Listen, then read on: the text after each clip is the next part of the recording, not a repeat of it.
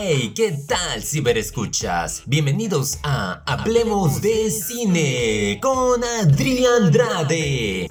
Y es un gusto porque les traigo una variedad de estrenos que les va a llamar bastante la atención y van a querer a gritos desear tener más tiempo. Y pese a que estamos en pandemia y casi no se nos da salir, pues con mucha razón hay que aprovechar el tiempo en casita disfrutando de una buena función y de una exquisita comida, sobre todo sana, como podrán haberse dado cuenta en mis video podcasts. Vámonos de lleno porque el tiempo se pues, empieza y no me quiero quedar corto. Raya y el último dragón, Raya and the Last Dragon.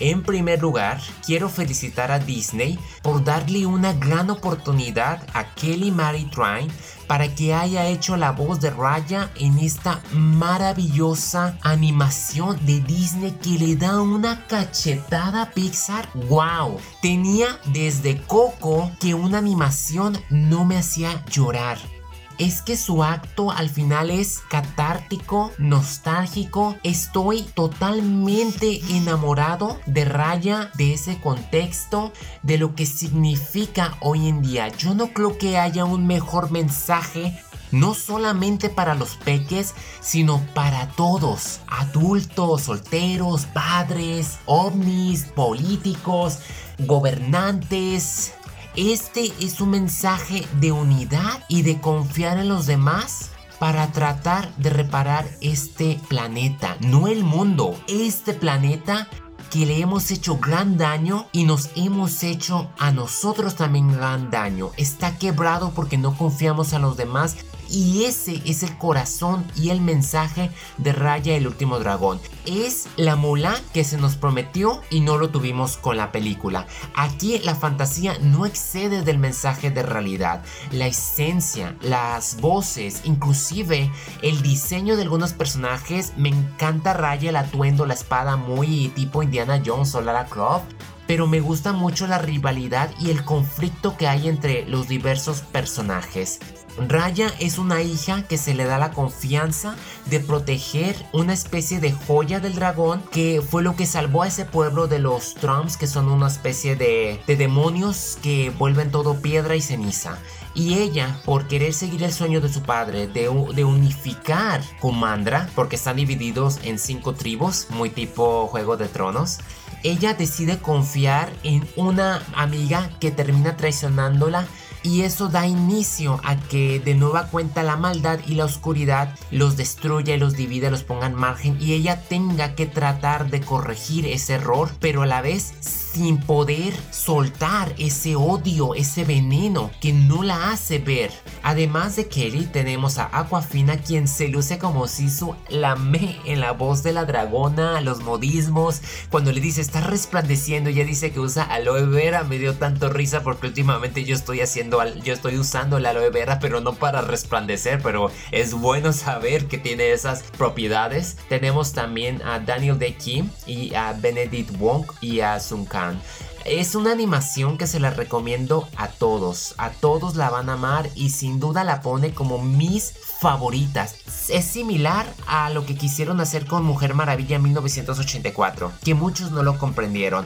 Ah, ahí tendrán sus excusas, pero les aseguro que con Raya y el último dragón no va a haber excusa alguna de que realmente el mensaje es lo que trasciende en compañía con un equipo de primera calidad en cuestiones de música, diseño, edición. Nos vamos a otro relato de amor. Y ando muy romántico. ¿Qué puedo decir?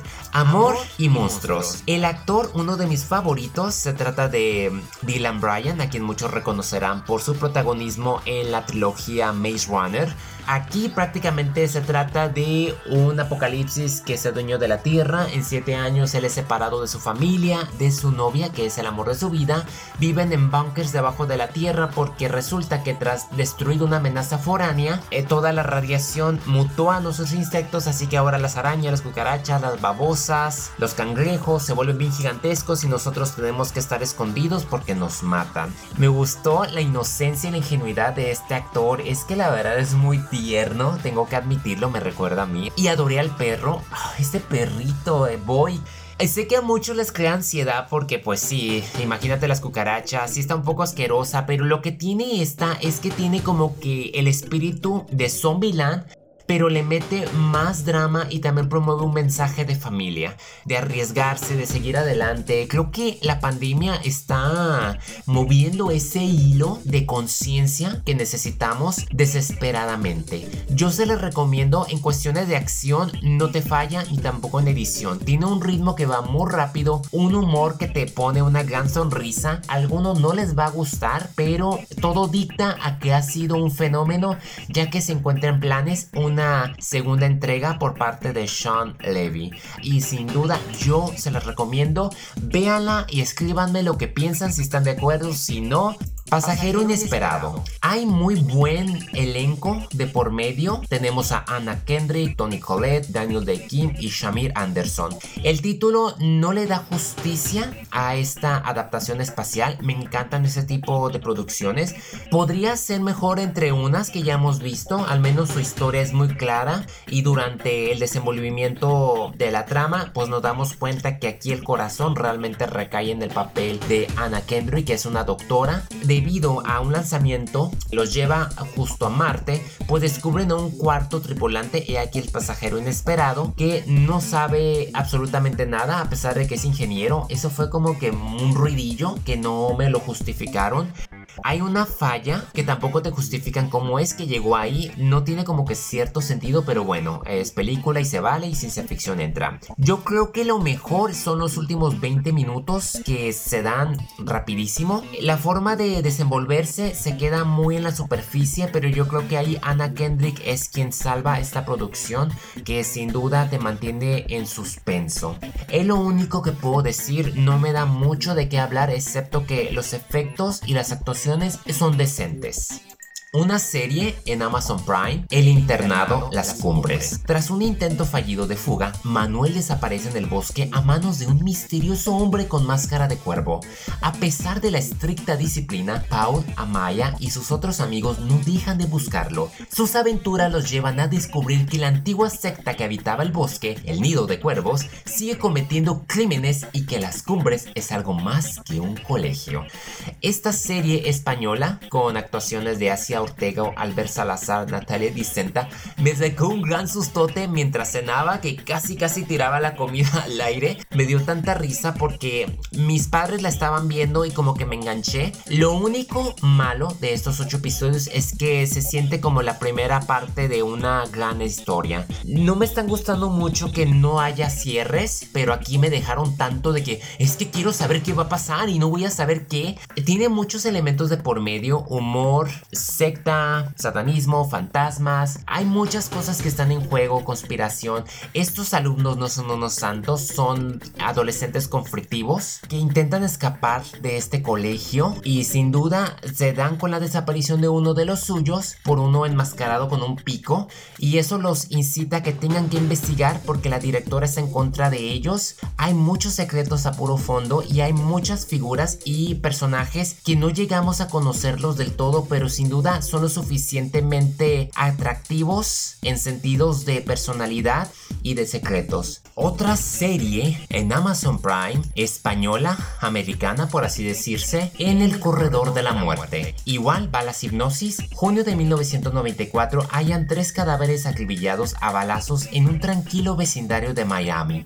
La policía investiga una imagen borrosa de uno de los asaltantes que semanas más tarde un agente ve a Pablo Ibar y piensa que él es el hombre de ese video. Pablo jura que él no tiene nada que ver con el asesinato, pero es procesado y sentenciado a muerte. Pero ahí no acaba la historia, ya que él luchará por 25 años. A comparación de las cumbres que son 8 capítulos de 40 minutos, aquí solamente tenemos 4 capítulos que trata de un periodo. El primero de los 90, el segundo se acerca a los 2000, el tercero en los 2000 y el cuarto en los 2010.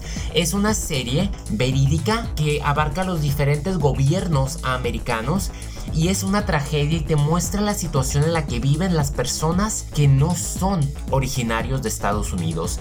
Se ve mucho el racismo, la discriminación, el abuso de poder, cómo la ley no favorece a las personas que no son güeras ni blancas, por así colocarlo, y cómo hay ese miedo y esos prejuicios hacia los latinos. Es una serie llevada a cabo por Miguel Ángel Silvestre que se luce, nos da una actuación maestra y no es de extrañarse después de verlo en Sky Rojo, Velvet, Sensei, entre muchas producciones más. Esta serie te deja con la sangre caliente porque te da ay, un coraje total y efectivamente te das cuenta de lo que muchos piensan que la ley americana y que es simplemente el sueño americano es prácticamente una falsa, una mentira. Con mucha razón las personas ilegales merecen bastante respeto por lo que tienen que vivir, los sacrificios que tienen que hacer, pero a la larga te pone a pensar si en definitiva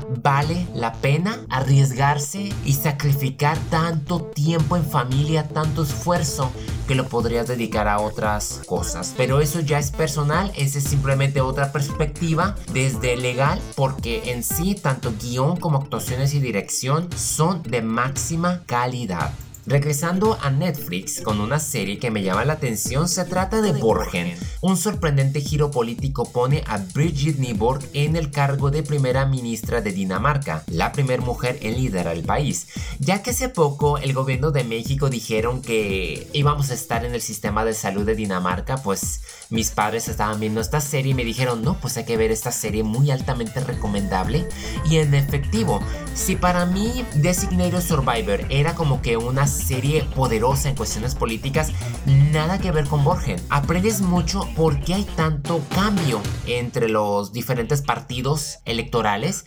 Vemos cómo se maneja la política, cómo hacen ciertas concesiones y cómo el machismo, el racismo, cómo el periodismo, todo lo que tiene que ver este mundo de la política, lo llegas a entender hasta en cuestiones familiares.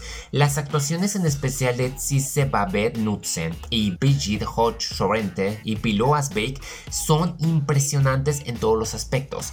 Apenas llevo la primera temporada de 3 porque esta serie ya tiene 10 años en el mercado.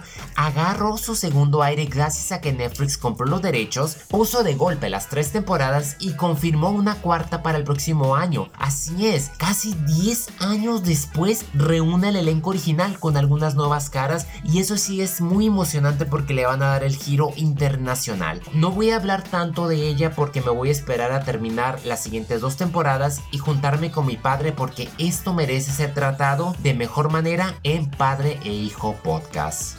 Dime cuando tú drama romántico con un cierto humor muy tierno, pues llega esta película mexicana que protagoniza Jesús Zavala, Ximena Romo, Verónica Castro, que trata sobre un adicto al trabajo que pone en pausa su vida rutinaria para cumplir el sueño de su abuelo, visitar los lugares más emblemáticos de la Ciudad de México y encontrar el amor. Hay mucho amor, ¿verdad? Ahora en este podcast. Pues qué puedo decir, me identifiqué mucho con el protagonista porque es igual de serio, apagado, casi no sale, puro trabajo, ni siquiera con sus compañeros.